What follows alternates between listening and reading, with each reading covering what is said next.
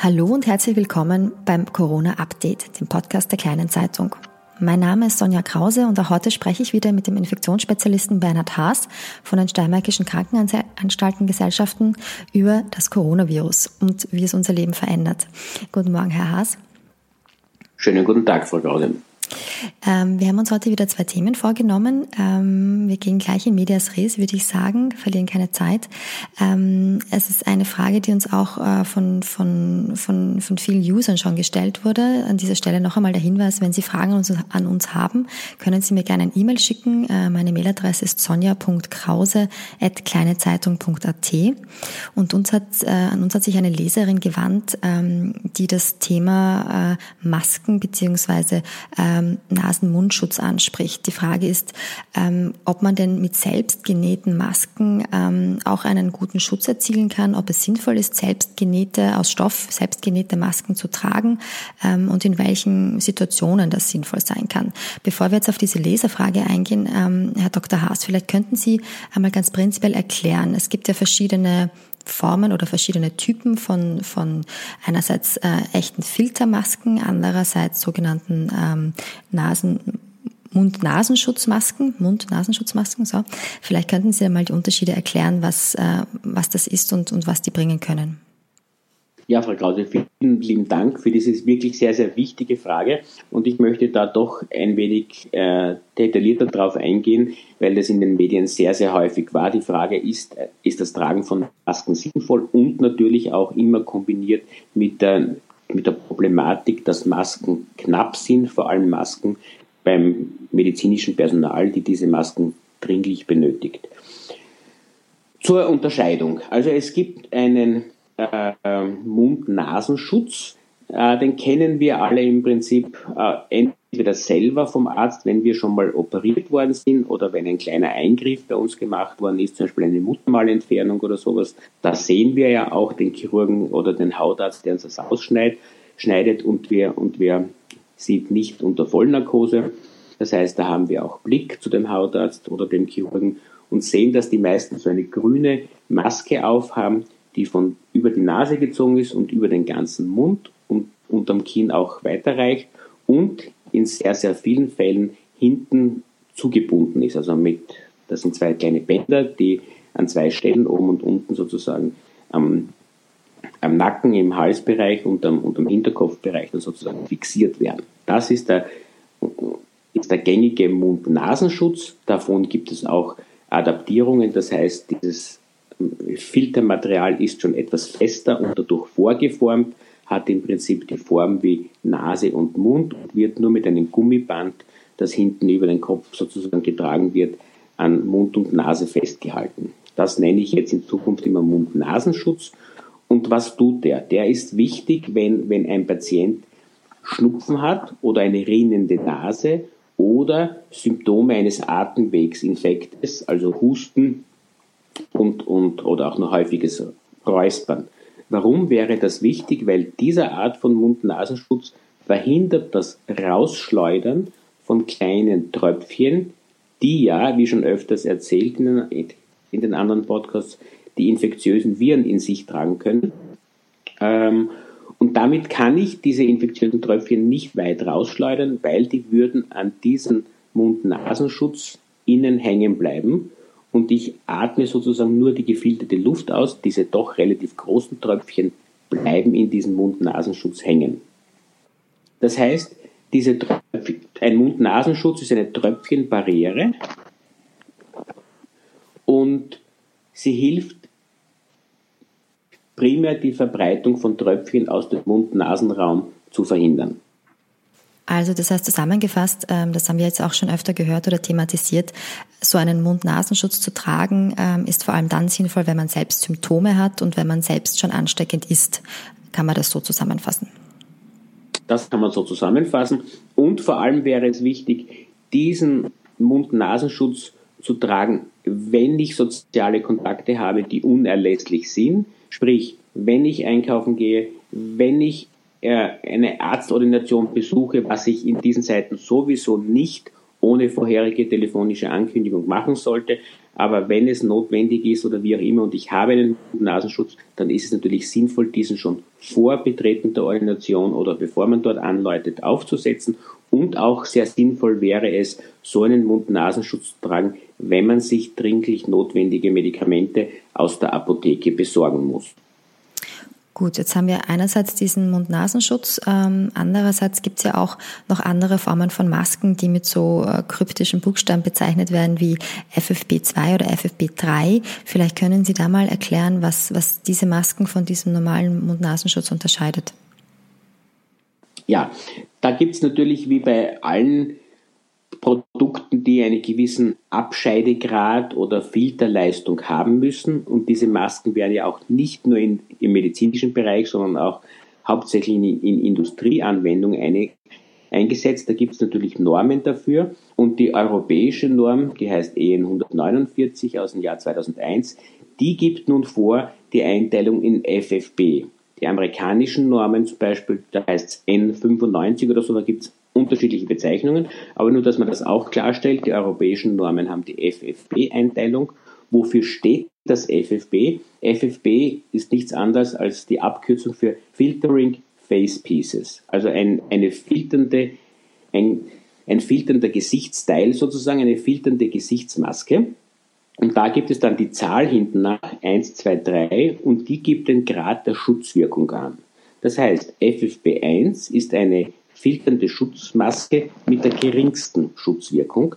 Da wird auch gar nicht viel angegeben, sozusagen für den Einsatz, sondern das ist die geringste Schutzwirkung. Bei FFP2 ist der Einsatz gegen giftige Stäube in Industrieanwendungen. Was wäre das zum Beispiel? Das ist, da ist der Haupteinsatz beim Schleifen und Bohren von Fliesen oder anderen Gipskartonbestandteilen, also wo wirklich viel Staub erzeugt wird und wo dieser Staub ähm, die Lunge natürlich schädigen kann.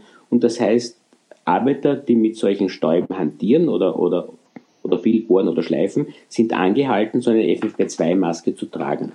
In der Norm steht auch drinnen, dass diese Schutzwirkung dieser FFP2-Masken auch gegen luftgetragene biologische Arbeitsstoffe ausreichend wirksam sein müssen. Und zwar luftgetragene äh, biologische Arbeitsstoffe der Risikogruppe 2 und dazu zählen nun eben die Coronaviren.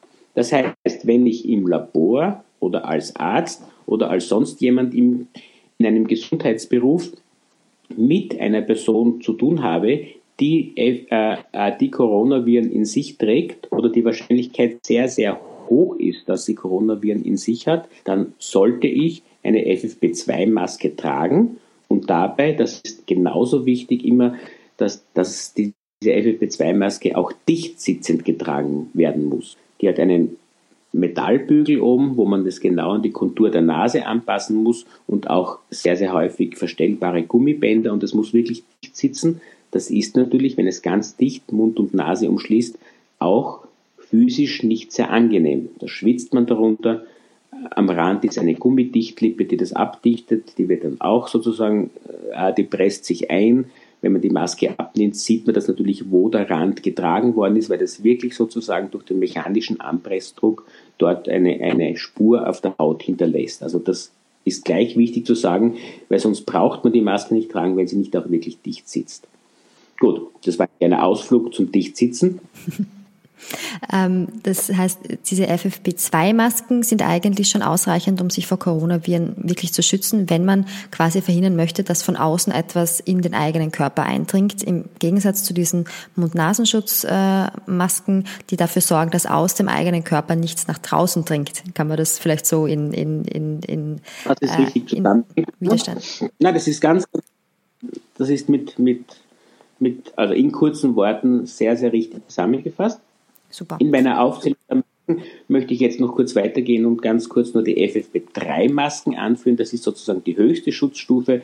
Und da ist die Anforderung von der Industrie, dass sie sozusagen wie FFP2 filtert und gegen diese Stoffe wirkt, aber auch noch zusätzlich gegen krebserzeugende Stoffe und gegen radioaktive Aerosole. Das heißt, wir hören schon aus diesen Anforderungen, das ist eigentlich etwas, was wir im Schutz gegen Coronaviren nicht brauchen. Und und deshalb reicht eine FFP2-Maske aus. Wenn ich aber eine FFP3-Maske habe, die natürlich von der Filterwirkung die Norm der FFP2 überragt, das heißt noch besser in der, in der Filterwirkung ist, dann kann ich die natürlich auch einsetzen. Das ist immer das Bessere, kann ich immer nehmen, aber der Mindeststandard sozusagen bei Gesundheitspersonal ist FFP2. Gut, jetzt äh, haben wir diese Masken mal aufgezählt. Ähm, jetzt ist aber natürlich, das hören wir ja auch die ganze Zeit, dass es ähm, überall schon ein, ein, ein eine Knappheit an all diesen Schutzausrüstungen gibt. Also es äh, sind Masken knapp, es sind ähm, andere, andere Schutzkleidungen schon knapp. Was, was heißt denn das jetzt für, für die Privatperson? Ähm, ist es denn äh, jetzt irgendwie anzuraten, sich da selbst was zu besorgen? Oder wäre es denn viel wichtiger zu sagen, diese medizinisch äh, wichtigen Maßnahmen oder Masken oder was auch immer muss auch medizinischem Personal vorbehalten bleiben? Ja, Frau Krause, Sie sprechen ein sehr, sehr wichtiges Thema an, nämlich das Thema der Ressourcenallokation. Das heißt, wo bekommt man in Zeiten der Knappheit Materialien her und wie verteilt man diese? Wir alle kennen die Bilder oder die, die Nachrichten, wo, wo Auermaschinen aus China Massen gebracht haben und die nun in, in, in Tirol und Südtirol verteilt werden. Und da sieht man schon, dass das eine, ein auch medial brisantes Thema ist. Äh, wichtig ist, dass eine Privatperson, die, die keinerlei ähm, Kontakt, sagen wir, na, die keinerlei nicht in einem Beruf ist im Gesundheitssystem oder sowas, ähm, die auch selbst sich schützen kann durch eine ausreichende Reduktion der Sozialkontakte, die brauchen auf alle Fälle mal keine hochwertigen Masken.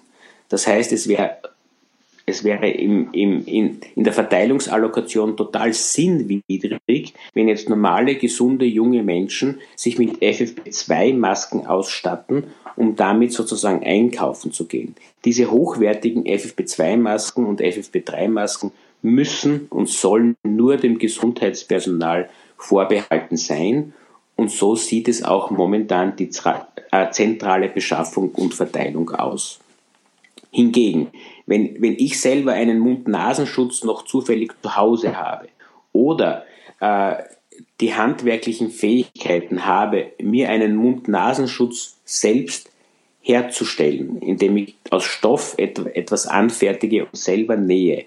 Da gibt es einige Anleitungen auch im Internet, die man sich runterladen kann und Schnittmuster runterladen kann und dann aus eigener Entscheidung sage, ich nütze meine Zeit und schneide mir selber ein paar Masken aus einem Material, das ich ohnehin schon zu Hause habe. Das muss man jetzt auch sagen.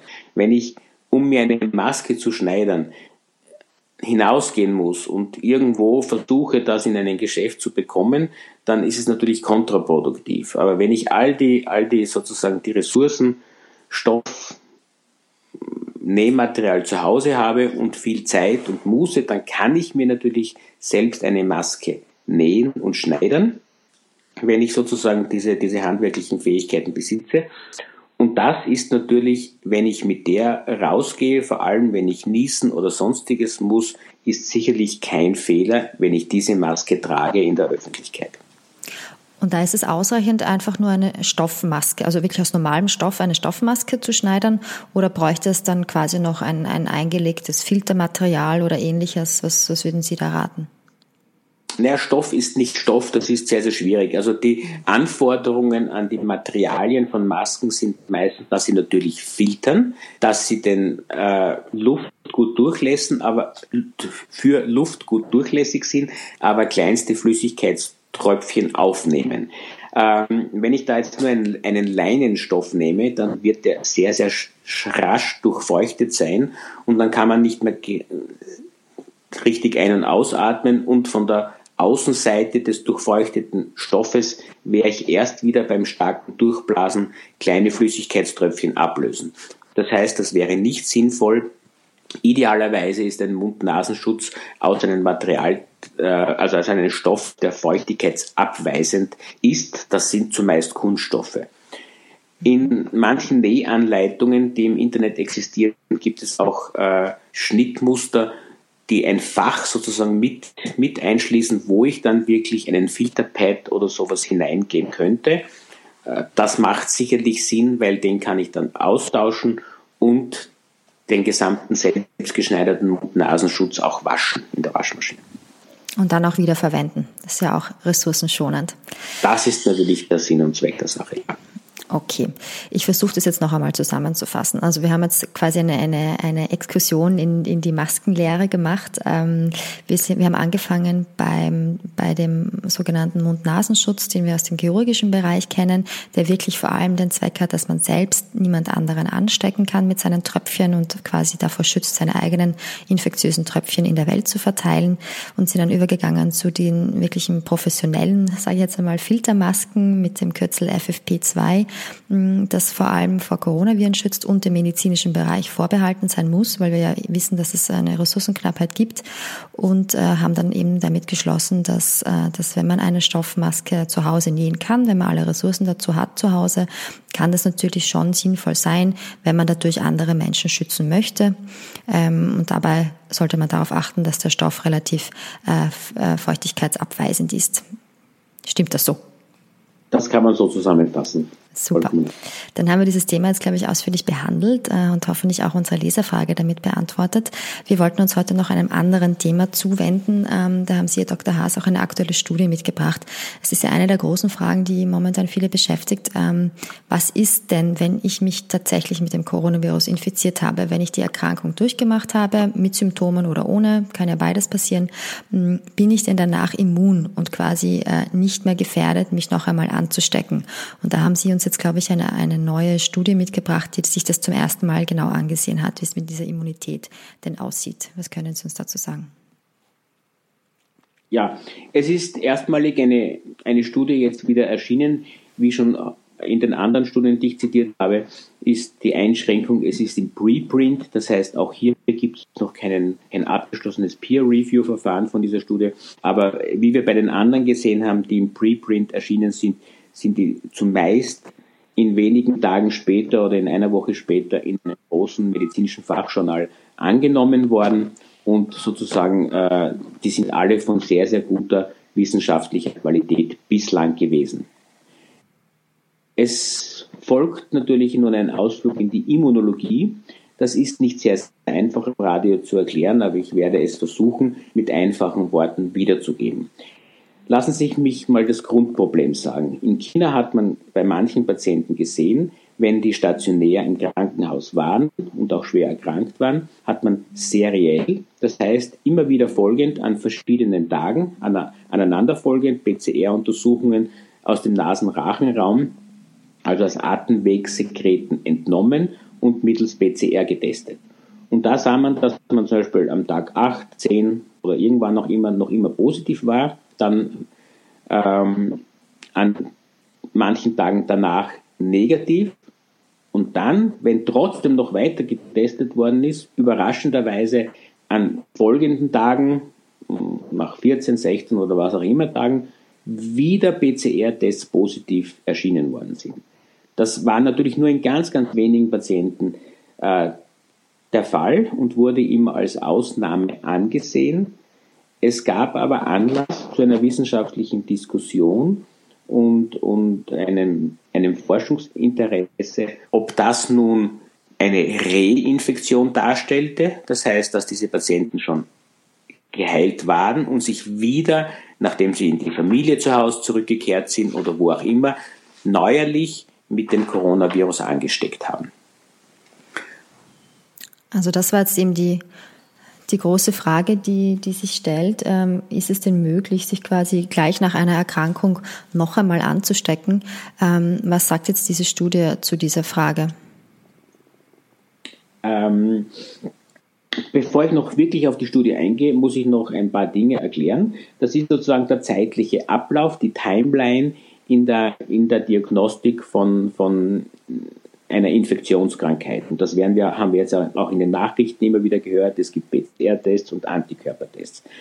Wie ist es nun? Ich stecke mich an, einige Tage später, und das, ist, das gilt prinzipiell für alle Infektionskrankheiten, einige Tage später, nachdem das Virus sich im Körper vermehrt hat, kann ich es, das Virus an sich, mit Hilfe seinen, mit einem Nukleinsäure-Nachweis kann ich sozusagen das Virus mit der PCR nachweisen. Das ist meistens immer schon sehr, sehr früh in der Infektion möglich.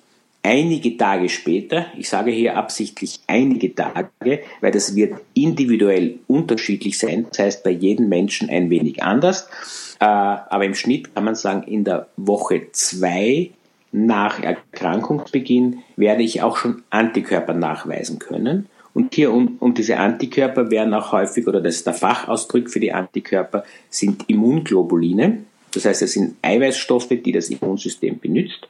Und hier unterscheidet man dann Immunglobuline der Klasse M oder Klasse G. Das heißt, es gibt IgM-Antikörper und IgG-Antikörper.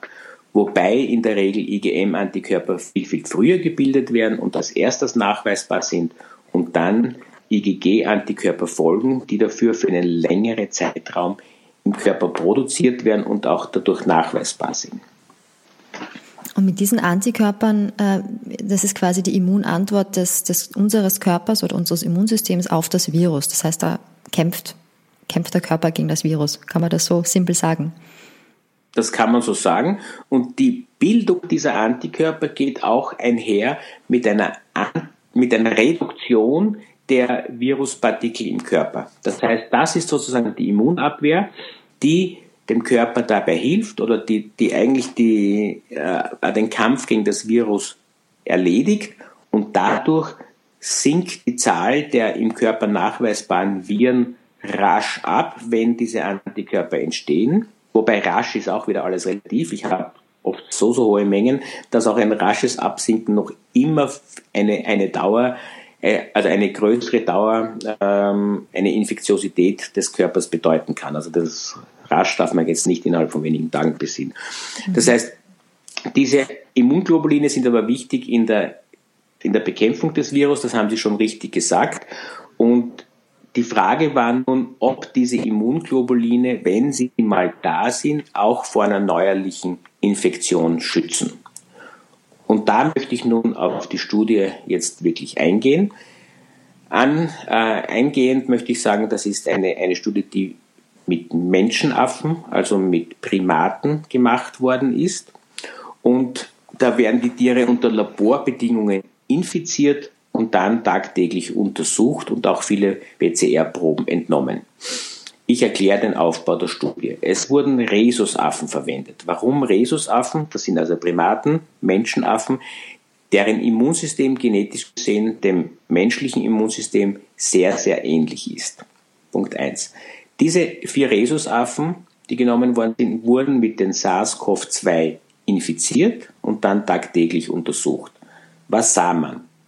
In den ersten zwei Tagen fühlten sie sich ein, ein wenig unwohl. Man sah, dass sie weniger Nahrung zu sich genommen haben. Das war eigentlich der klinische Verlaufsbeobachtung. Und äh, recht rasch konnte man in den Abstrichen aus dem Rachen- und Nasenbereich schon das Virus in hoher Menge nachweisen. Man hat das quantifiziert, das heißt mengenmäßig äh, nachgerechnet, wie viel Virus pro Flüssigkeitseinheit von dem Nasenrachensekret drinnen war und konnte feststellen, dass der Gipfel der Virusausscheidung am Tag 3 war. Das heißt, sehr, sehr früh kommt es schon, schon zu einem massiven Ausscheiden dieser Viren und, und diese Virusausscheidung nimmt dann allmählich wieder ab. Ähm,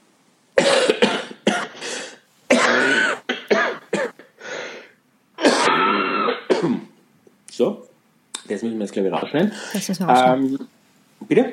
Ja, müssen wir rausschneiden, kein Problem. Kein Problem.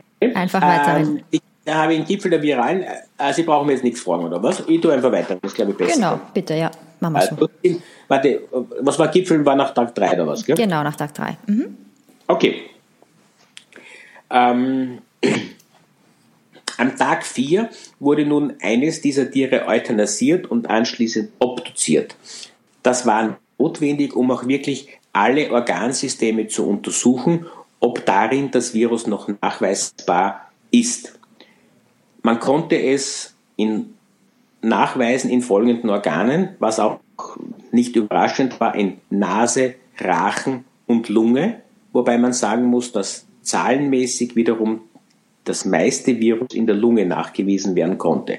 Aber das ist, wie gesagt, nichts Überraschendes, zeigt uns aber, dass es ein sehr gutes Tiermodell ist, weil sich sozusagen die, die Verteilung des Virus sehr, sehr ähnlich verhält wie im menschlichen Körper.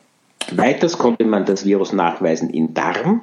Das ist auch nichts Überraschendes, weil wir wissen, dass auch der Darm diesen ACE2-Rezeptor behält, äh, beinhaltet und dass auch dort das Virus andocken kann und sich dann dort vermehren kann. Was aber für mich neu war in der Studie, dass man das Virus auch im Rückenmark, Spinal Cord, und auch im Herzmuskel und Skelettmuskel nachweisen konnte. Das war für mich neu, dass auch diese Organe mit dem, mit dem Virus befallen werden. Darf ich da kurz zwischenfragen, ähm, was bedeutet denn das jetzt für die Symptome? Also wir, wir wissen ja schon aus, aus vorherigen Gesprächen, das Hauptsymptom mit, von einer Covid-19-Erkrankung ist einerseits Fieber und der Husten, natürlich aus der Lunge heraus. Wenn wir jetzt aber hören, dass der Darm betroffen sein kann oder auch äh, die, das Rückenmark oder ähm, der Herzmuskel, welche, welche Symptome sind dann dazu, kommen dann da noch dazu, zu, äh, die wir vielleicht beachten sollten? Hier kann ich wiederum nur rein hypothetisch antworten, weil da sind jetzt Daten aus den, aus den Tierversuchen und man muss sie sozusagen versuchen, wie kleine Bausteine von, von einzelnen Informationsquellen zusammenzusetzen und sie versuchen, mit den klinischen Daten zu korrelieren. Lassen Sie mich mit dem Herz anfangen. Das würde für mich schon einen, das würde gut klinisch zusammenpassen, dass äh, in China wie auch jetzt in Italien und USA Personen mit einer Herz-Kreislauf-Vorerkrankung häufig zu den Personengruppen gezählt haben, die einen schweren Verlauf zeigten, auch häufig an der Intensivstation äh, landeten und auch zahlenmäßig häufiger an der Erkrankung verstarben. Das heißt, wenn, wenn die Pumpleistung des Herzmuskels eingeschwächt wird, äh, eingeschränkt wird oder geschwächt wird, dann ist natürlich insgesamt die Morbidität des, des Patienten erhöht und auch die Überlebensfähigkeit, wenn zusätzlich eine Pneumonie besteht, herabgesetzt. Die, äh, das zweite Organsystem, wo, wo wir auch Viren nach, äh, oder wo in dieser Studie auch Virus nachgewiesen worden war, ist der Darm. Und das passt auch, wie schon eingangs erwähnt, zu den dort vorhandenen ACE2-Rezeptoren. Und in vielen klinischen Studien wurden auch gastrointestinale Symptome wie Durchfall, geringe Bauchschmerzen oder auch Erbrechen ähm, in den Symptomenkreis äh, einer Covid-19-Erkrankung aufgezählt. Das heißt, neben dem Fieber und dem Husten kann es in manchen Fällen auch dazu kommen, dass sich die Erkrankung mit, wie Sie sagen, ähm, Bauchbeschwerden, fasse ich jetzt mal zusammen, also Durchfall oder Erbrechen, dass das auch äh, zu den Symptomen einer Covid-19-Erkrankung zählen kann. Jetzt waren wir aber ursprünglich bei der Frage, wie es denn mit der Immunität aussieht. Äh, was, was sagt uns diese Studie jetzt zu dieser Frage? Wie, wie lange ist man nach einer Erkrankung immun? Ist man überhaupt immun? Ja, ähm, wie ging es weiter in der Studie? Am Tag 14, 21 und 28, das heißt äh, zwei Wochen nach Infektion, drei Wochen und schlussendlich vier Wochen nach Infektion wurden nun Antikörper gemessen. Man fand in allen drei Affen äh, Antikörper gegen das SARS-CoV-2-Virus und das, das ist auch wichtig, in diesen drei zeitlich hintereinander liegenden Untersuchungen, nämlich Tag 14, 21 und 28, in steigenden Konzentrationen. Das heißt, man kann daraus schließen, dass zumindest ab Tag 14 die Antikörperproduktion schon losgeht und sie dann immer stärker wird. Das heißt, dass die Antikörpermenge äh, mit jeder Woche höher und höher wird. Am Tag 28 wurde dann bei allen Tieren eine ein Lungenröntgen durchgeführt, also ein Thoraxröntgen, um zu sehen, ob sich die Veränderungen in der Lunge wieder vollkommen zurückgebildet haben. Und das ist auch die gute Nachricht. In allen drei Tieren war sozusagen am Tag 28 das Lungenröntgen wieder voll, also vollkommen unauffällig. Das heißt, die anfänglichen Krankheitsveränderungen in der Lunge haben sich bis zu diesem Zeitpunkt wieder vollkommen zurückgebildet.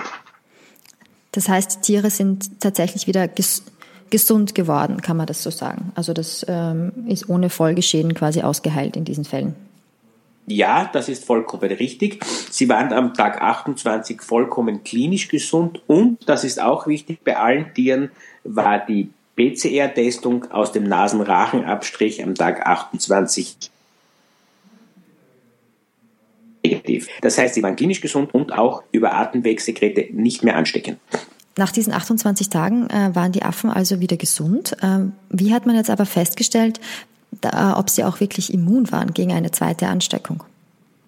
Ja, ähm, also am Tag 29 wurden alle drei Affen wieder infiziert. Das heißt, man führte ihnen das Coronavirus über den gleichen Weg wie am Tag 0 zu. Und was geschah nun? Sie entwickelten kurzzeitig Fieber, im Schnitt für einen halben Tag, eine kurze Fieberzacke sozusagen, und sie blieben aber klinisch gesund. Das heißt, sie aßen mit, mit, mit gleichem Appetit weiter und, und sie entwickelten keine Symptome im Respirationstrakt und das war alles sozusagen für die in Ordnung. Und sie erkrankten nicht. Und anschließend äh, wurden die Tiere wieder extensiv untersucht. Bei einem Tier wurden auch sehr viele Gewebeproben wieder entnommen und man konnte weder in der Lunge noch in der Schleimhaut von Nase und Rachen oder anderen Organen Krankheitsveränderungen nachweisen. Das heißt, die Lunge blieb gesund und die, und die anderen Organe waren auch unauffällig. Und was auch wichtig ist, insgesamt wurden bei diesen drei Tieren äh, 96 Proben entnommen, die allesamt mittels PCR untersucht worden sind und in keiner einzigen der 96 Proben konnte man das Coronavirus nachweisen. Das heißt, die Autoren kamen zu dieser Schlussfolgerung, die für uns sehr, sehr wichtig ist, dass ähm, diese Tiere nicht neuerlich mit demselben Stamm vom Coronavirus infiziert werden konnten. Und das hat Implikationen, also Auswirkungen für die Impfstoffentwicklung und auch für die in letzter Zeit sehr, sehr oft angesprochene Herdenimmunität. Man kann also wirklich sagen, dass zumindest im Tierversuch mit Menschenaffen, deren, äh, wo das Immunsystem genetisch dem menschlichen sehr, sehr ähnlich ist, eine doch länger dauernde Immunität hervorgerufen wird. Und das ist wichtig für Impfstoffe und Herdenimmunität. Das heißt, es sind eigentlich gute Nachrichten, kann man zusammenfassen. Also ähm, wenn wir diese Ergebnisse auf den Menschen umlegen, kann man sagen, dass wir ähm, gegen das Virus immun werden, dass unser Immunsystem darauf gut reagiert und uns quasi mit Antikörpern ausstattet, die uns vor einer weiteren Infektion schützen. Es ist es ist eine Rückversicherung, also mir fällt jetzt nur das englische Wort reassuring ein. Es, es zeigt uns, dass der bisher eingeschlagene Weg auch jetzt mit, mit sozusagen wissenschaftlicher Unterstützung aus den Tierversuchen der richtige war und dass die Maßnahmen, die wir bis jetzt gesetzt haben, richtig waren und dass auch sozusagen die, die Investition in die Impfstoffentwicklung bislang auch vollkommen richtig war, weil es ist, ist damit zu rechnen, dass diese Antikörper schützend sind und, und deshalb ist die, ist die Hoffnung in einen schützenden Impfstoff wirklich sehr, sehr hoch. Und Sie haben ja auch das Thema Herdenimmunität angesprochen. Das heißt, wir können auch darauf hoffen, dass, ähm, dass jene Menschen, die eine Erkrankung schon durchgemacht haben, dann wirklich auch äh, dazu führen, dass äh, Erkrankungsketten oder Infektionsketten durchbrochen werden, weil ihnen das Virus quasi nichts mehr anhaben kann. Zumindest für eine gewisse Zeit. Das ist natürlich wieder noch die große Frage, die auch zum momentanen Zeitpunkt überhaupt nicht beantwortet werden kann, wie lang diese Immunität anhält. Diese Tiere werden natürlich weiter untersucht werden und man wird natürlich versuchen, auch mit diesen Studiendaten herauszufinden, wie lang diese Immunität anhält. Kann man natürlich auch deshalb nicht sagen, weil das Virus ja noch nicht so lange unter uns ist. Ne? Also das ist ja wahrscheinlich äh, die logische Erklärung auch dafür, dass wir noch keine Langzeiterfahrung haben. Das ergibt sich leider von selbst, ja. Gut, da waren wir heute sehr intensiv unterwegs, äh, haben uns zwei sehr, sehr breite Themen sehr intensiv angeschaut. Äh, Herr Dr. Haas, vielen Dank für Ihre Zeit, vielen Dank für Ihre Expertise. Liebe Zuhörer, vielen Dank, ähm, dass Sie auch wieder mit dabei waren heute. Ähm, bleiben, bleiben Sie uns als, als, als Hörer erhalten. Schicken Sie mir Ihre Fragen, wenn Sie wollen, sonja.krause.kleinezeitung.at und sonst bleiben Sie gesund.